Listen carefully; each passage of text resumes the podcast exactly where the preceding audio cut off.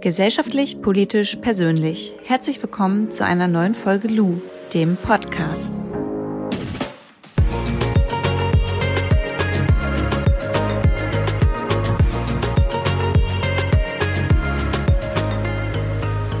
Vor einiger Zeit haben wir in einer älteren Podcast-Folge über das Thema Syrienkrieg gesprochen. Und wir haben auch so ein bisschen die aktuelle Situation zwischen der Türkei und Griechenland unter die Lupe genommen. Denn die Türkei bzw. Erdogan hat ja gesagt, liebe geflüchtete Menschen, die ihr hier bei uns lebt, ihr könnt jetzt weiterziehen, wir haben die Grenzen geöffnet, ihr könnt Richtung Europa wandern, wenn ihr möchtet. Und das ist der Grund, weshalb dann viele Menschen aus der Türkei Richtung Griechenland weitergezogen sind. Und in Griechenland gibt es eine Insel, die heißt Lesbos. Und dort ist aktuell Erik Marquardt vor Ort, weil dort ein Lager für geflüchtete Menschen sozusagen aufgebaut ist. Erik ist Fotograf, er ist Fotojournalist und deutscher Politiker der Partei Bündnis 90 Die Grünen. Und seit der Europawahl 2019 ist er Mitglied des Europäischen Parlaments als Teil der Fraktion Die Grünen Schrägstrich Europäische Freie Allianz. Mit Erik bin ich schon jetzt seit einigen Wochen in Kontakt. Wir tauschen uns immer mal wieder aus, weil es mich auch interessiert, wie ist die aktuelle Lage eigentlich dort vor Ort. Er hat mir Fotos geschickt und Videos. Die könnt ihr auch jetzt aktuell bei mir auf meinem Instagram-Kanal euch anschauen, um euch auch mal ein Bild davon zu machen.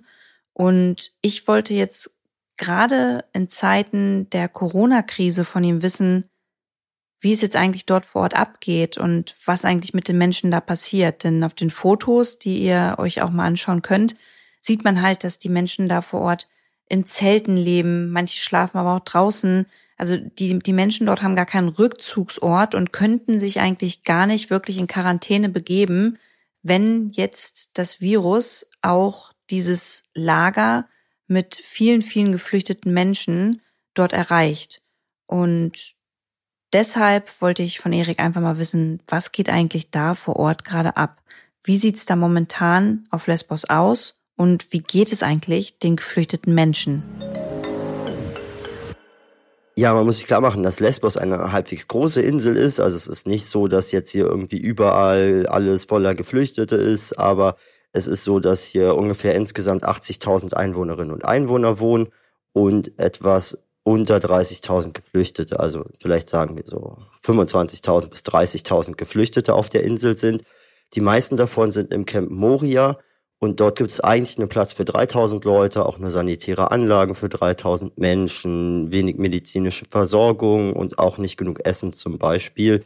Nicht alle Leute bekommen irgendwie noch eine Unterstützung vom UNHCR und so, so dass da die humanitäre Lage einfach katastrophal ist. Das ist so, dass wenn man dort durchgeht, man nicht das Gefühl hat, dass man hier in einem Erstaufnahmelager der Europäischen Union ist oder so, sondern man hat echt das Gefühl, dass es an allen Ecken und Enden total an allem hapert. Dort gibt's Leute, die sind chronisch krank, können nicht zum Arzt gehen, Leute, die Krebs haben, werden nicht behandelt, Leute, die wirklich kein Geld haben und nicht stark genug sind, sich irgendwie in der Essensstange durchzuboxen haben nicht genug zu essen und da ist es eigentlich auf der einen Seite gut, dass es viele ehrenamtliche Helferinnen und Helfer gibt, äh, die dort versucht haben, über Jahre zu helfen. Auf der anderen Seite ist es so, dass die Arbeit denen immer weiter erschwert wird, weil die Regierung nicht so ein großes Interesse daran hat, dass es den Leuten dort gut geht und weil ja es auch großen Hass gegen Hilfsorganisationen hier gibt, weil man ja, sich, wenn man dann sich nicht mit viel beschäftigt, dann irgendwie so denkt, dass diese Hilfsorganisationen eigentlich daran schuld sind, dass auf der Insel so viele Geflüchtete sind und so weiter.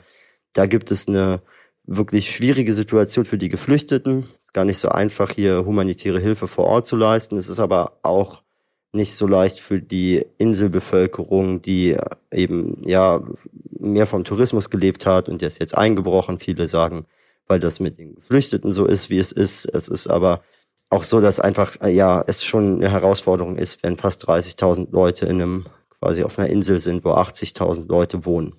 Erik, wissen bzw. verstehen die Menschen dort vor Ort, was überhaupt das Coronavirus ist? Ja, ich habe mit den Leuten geredet und fand auch ganz spannend, dass es jetzt ein Projekt gibt, wo die Leute versuchen, so Atemschutzmasken in Akkordarbeit zu nähen, damit alle Leute in Moria irgendwie Atemschutzmasken haben. Und das ist durchaus den meisten wahrscheinlich bewusst. Also ich habe jetzt nicht mit allen geredet, aber viele sprechen ja gut Englisch, sind im Internet, sehen die Neuigkeiten, sind bei Facebook, unterhalten sich über Corona. Und das ist ja wirklich nicht so, dass die Leute jetzt abgeschnitten sind von der Öffentlichkeit. Viele haben ganz große Angst auch vor diesem Coronavirus. Und ich habe auch beobachtet, schon vor ein, zwei Wochen, dass die Geflüchteten, die da im Camp Moria sind, dann sich so Atemschutzmasken anziehen, wenn sie in die Stadt gehen, weil sie eben Angst davor haben, dass sie sich von den Europäern anstecken könnten und das Virus dann ins Camp tragen. Momentan ist es zum Glück so, dass viele Geflüchtete äh, ja da sehr aufpassen und dass das Virus auch noch gar nicht im Camp ist. Im, auf der Insel gab es schon zwei Fälle von Corona, aber wir hoffen eigentlich, dass man noch ein bisschen Zeit hat, bis das Virus dann hier irgendwie ankommt. Wird Ihnen denn vor Ort erklärt, wie man sich schützen kann und haben Sie überhaupt die Möglichkeit dazu? Also es ist natürlich so, dass ja auch die Hilfsorganisationen versuchen, die Information zu verbreiten. Das ist ja nicht nur in geflüchteten Lagern so, dass man sich erstmal daran gewöhnen muss, dass man irgendwie Abstand voneinander hält, dass man sich die Hände desinfiziert, dass man Atemschutzmasken trägt und da gibt es so Flyer in verschiedenen Sprachen, die verteilt werden. Und ich weiß nicht, ich habe auch so ein Video gemacht, äh, das mit arabischen und persischen Untertiteln ist und mit englischen, ähm, wo so paar Sachen erklärt werden. Aber natürlich ist es so, dass das alles nicht so richtig hilft. Also wenn man da Flyer verteilt, wo drauf steht, dass man sich immer die Hände waschen soll und dass alle Leute Abstand voneinander halten sollen, wenn man sich krank fühlt, soll man zum Arzt gehen und dann in Quarantäne kommen oder so, dann bringt das halt nicht besonders viel, wenn man weiß, dass man irgendwie mit äh, sechs Leuten in einem Drei-Mann-Zelt wohnt dass es nur einen Wasserhahn für 1300 Leute gibt, dass die hygienischen Zustände wirklich katastrophal sind. Also da kann man sich einfach nicht wirklich vor diesem Virus schützen. Und wenn das da irgendwann ankommt, dann wird sich das sehr, sehr schnell verbreiten. Einfach weil die Bedingungen vor Ort gar nicht so sind. Und dann gibt es eben auch keine Behandlungsplätze. Man kann kaum Leute in Quarantäne stecken. Da wird zwar gerade dran gearbeitet, dass es wenigstens ein bisschen Quarantäneplätze gibt. Aber eigentlich funktioniert das so auf Dauer nicht. Was mich tatsächlich auch interessieren würde, kommen denn jetzt vor Ort gerade täglich noch neue Menschen, die aus ihrem Land flüchten, in diesem Camp an? Also das war auch in den vergangenen Jahren hier nicht so, dass besonders viele Leute angekommen sind. Es war zwar, wenn man jetzt die Land- und die Seegrenze zusammennimmt, im letzten Jahr beispielsweise so, dass knapp 50.000 Menschen nach Griechenland kamen, aber das ist verhältnismäßig für ein Jahr und naja, auch Griechenland jetzt nicht so unendlich viel, zumal die meisten Leute ja dann auch versuchen, noch in andere Länder zu kommen, wenn es irgendwie geht. Hier auf den Inseln kommen momentan sehr wenige Boote an. Ein Boot, das sind immer so zwischen 20 und 50 Leuten. Und ich würde mal schätzen, dass im Durchschnitt vielleicht pro Tag ein Boot ankam oder so. Die Leute, die dann dort ankamen, haben eine relativ schwierige Situation, weil sie nicht ins Camp Moria dürfen, sondern in so Zelten am Strand äh, festgehalten werden und niemand so richtig mit ihnen spricht. Wir versuchen auch da irgendwie besseren Zugang zu bekommen, aber das ist gar nicht so einfach, weil die Behörden vor Ort auch nicht besonders kooperativ sind. Wer fühlt sich denn jetzt vor Ort eigentlich für diese Menschen verantwortlich, beziehungsweise kümmert sich denn jetzt überhaupt gerade aktuell jemand um diese Menschen? Es gibt natürlich Hilfsorganisationen, die sich da verantwortlich fühlen, aber vielleicht haben das auch einige in den letzten Wochen mitbekommen. Es gab schon sehr viele rassistische Übergriffe, auch Straßensperren von Rechtsextremen, gab Rechtsextreme, die aus ganz Europa hier angereist sind, um irgendwie Geflüchtete zu jagen. Und das ist gar nicht so einfach, momentan mit den Behörden zu kooperieren, die teilweise, muss man leider sagen, in der lokalen Polizei auch äh, relativ rechts sind und sich nicht besonders viel für Geflüchtete interessieren oder wenn jemand von einer Hilfsorganisation verprügelt wird, das interessiert die erstmal grundsätzlich nicht besonders. Ich hatte sogar eine Situation, dass ein Freund von mir verprügelt wurde. Er musste dann im Krankenhaus auch genäht werden am Kopf und ich hatte, während er verprügelt wurde, dann weggerannt ist, hat mir eine ganz kurze Nachricht geschrieben, bei der Polizei angerufen, beim Notruf und die haben mir einfach gesagt, dass sie da sich nicht drum kümmern. Also ganz komische Zustände einfach, wenn man so denkt, okay, wenn irgendwas passiert, dann ruft man die Polizei an, aber hier helfen die halt in bestimmten Situationen nicht. Und man fühlt sich dann auch als Hilfsorganisation natürlich nicht besonders geschützt, wenn man weiß, dass irgendwie Leute Jagd auf einen machen wollen und dann niemand so richtig schützt. Also die Sicherheitslage für Hilfsorganisationen ist nicht besonders gut. Und es ist auch so, dass es gar nicht so einfach ist, hier Zugang dann zu den Geflüchteten zu bekommen, dass man ja auch einfach Schwierigkeiten hat, gerade dann Hilfsgüter zu ihnen zu liefern und sie entsprechend zu versorgen, weil es auch jetzt schon ohne Corona so ist, dass einfach viel zu wenig medizinische Versorgung vor Ort vorhanden ist. Stichwort EU. Ich meine, wir tun gerade alles, um ganz, ganz viele Menschen vor dem Coronavirus zu schützen. Aber was wird eigentlich von der EU-Seite aus für die geflüchteten Menschen dort im Camp getan? Also die EU hat ja ein Abkommen geschlossen, wobei es eigentlich kein richtiges Abkommen ist, weil Abkommen müssten durch Parlamente dann beschlossen werden und so. Eigentlich sind das nur Pressemitteilungen gewesen. Da hat die EU-Kommission eine Pressemitteilung rausgegeben und die Türkei eine. Und da haben sie verkündet, dass sie sich auf ein Abkommen geeinigt haben. 2016 im März war das, genau vier Jahre her.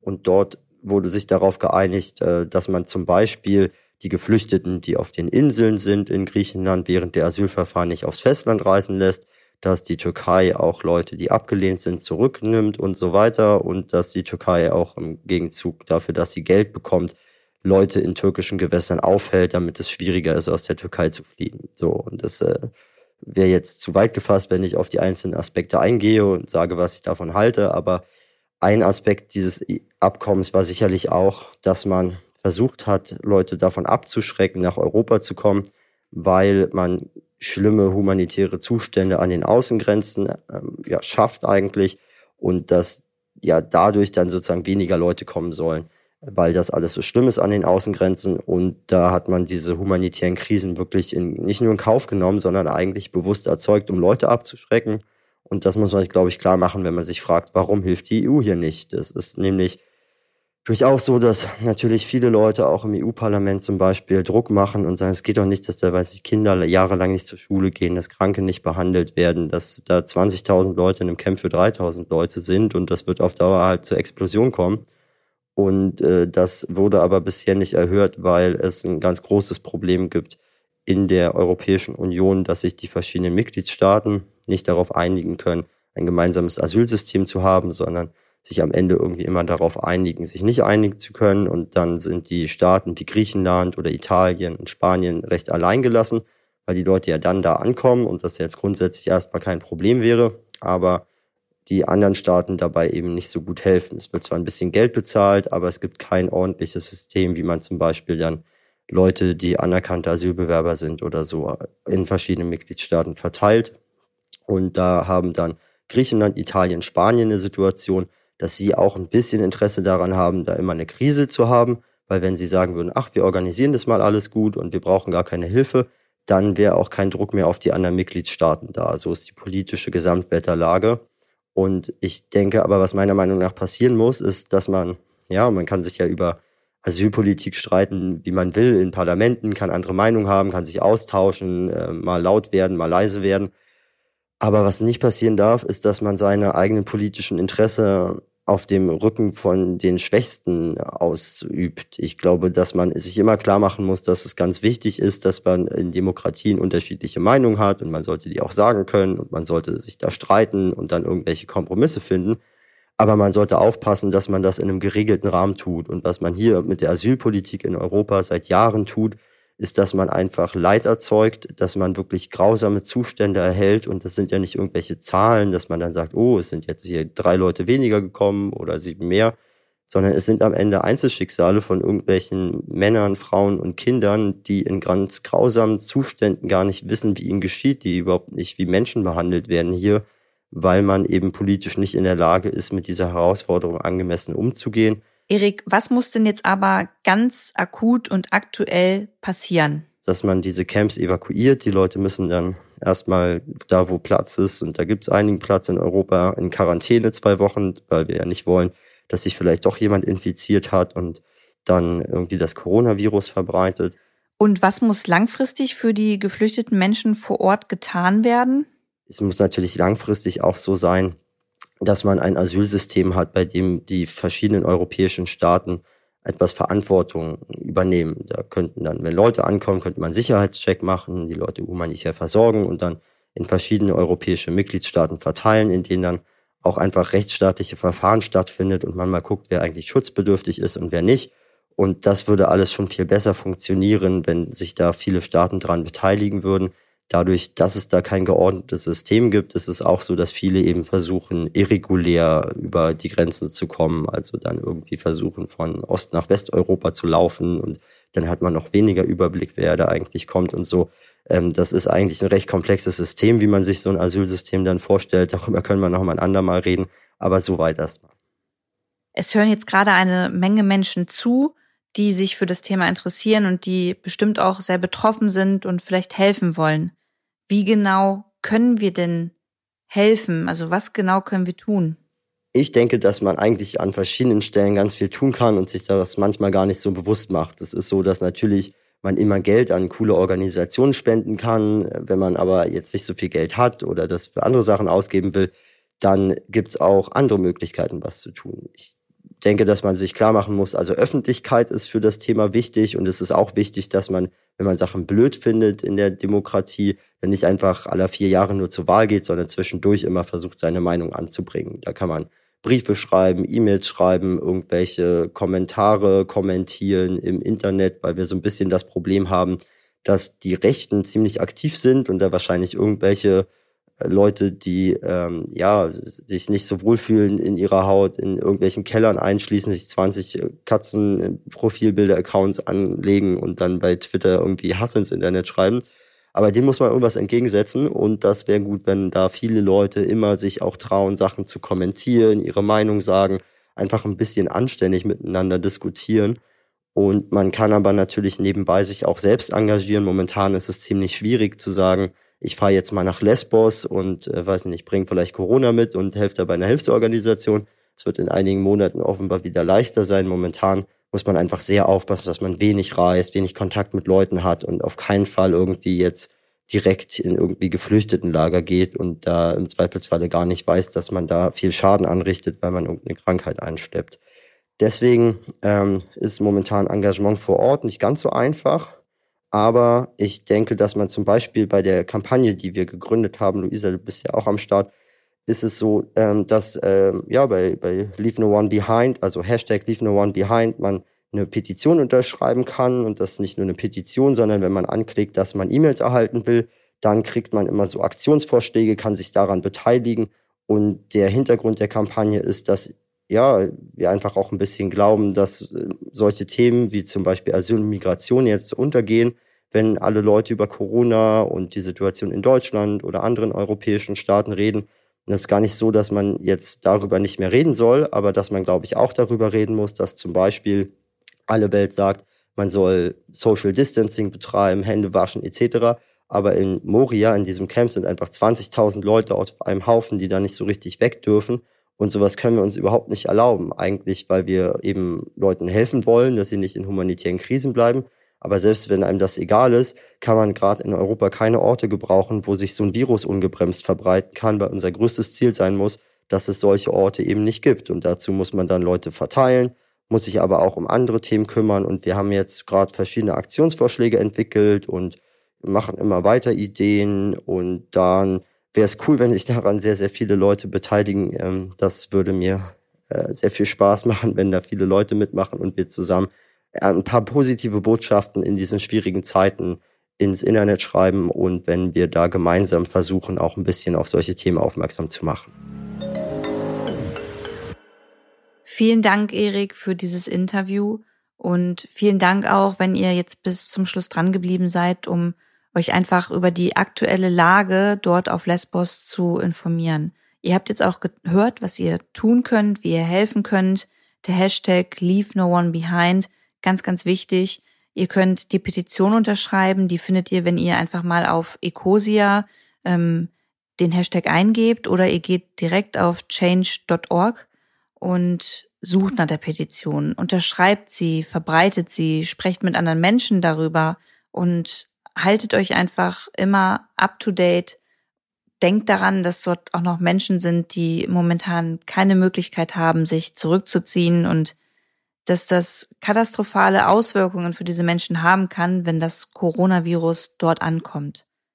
In diesem Sinne wünsche ich euch alles Gute, bleibt weiterhin gesund und wir hören uns ganz bald wieder mit einer neuen Folge. Macht's gut, eure Lou.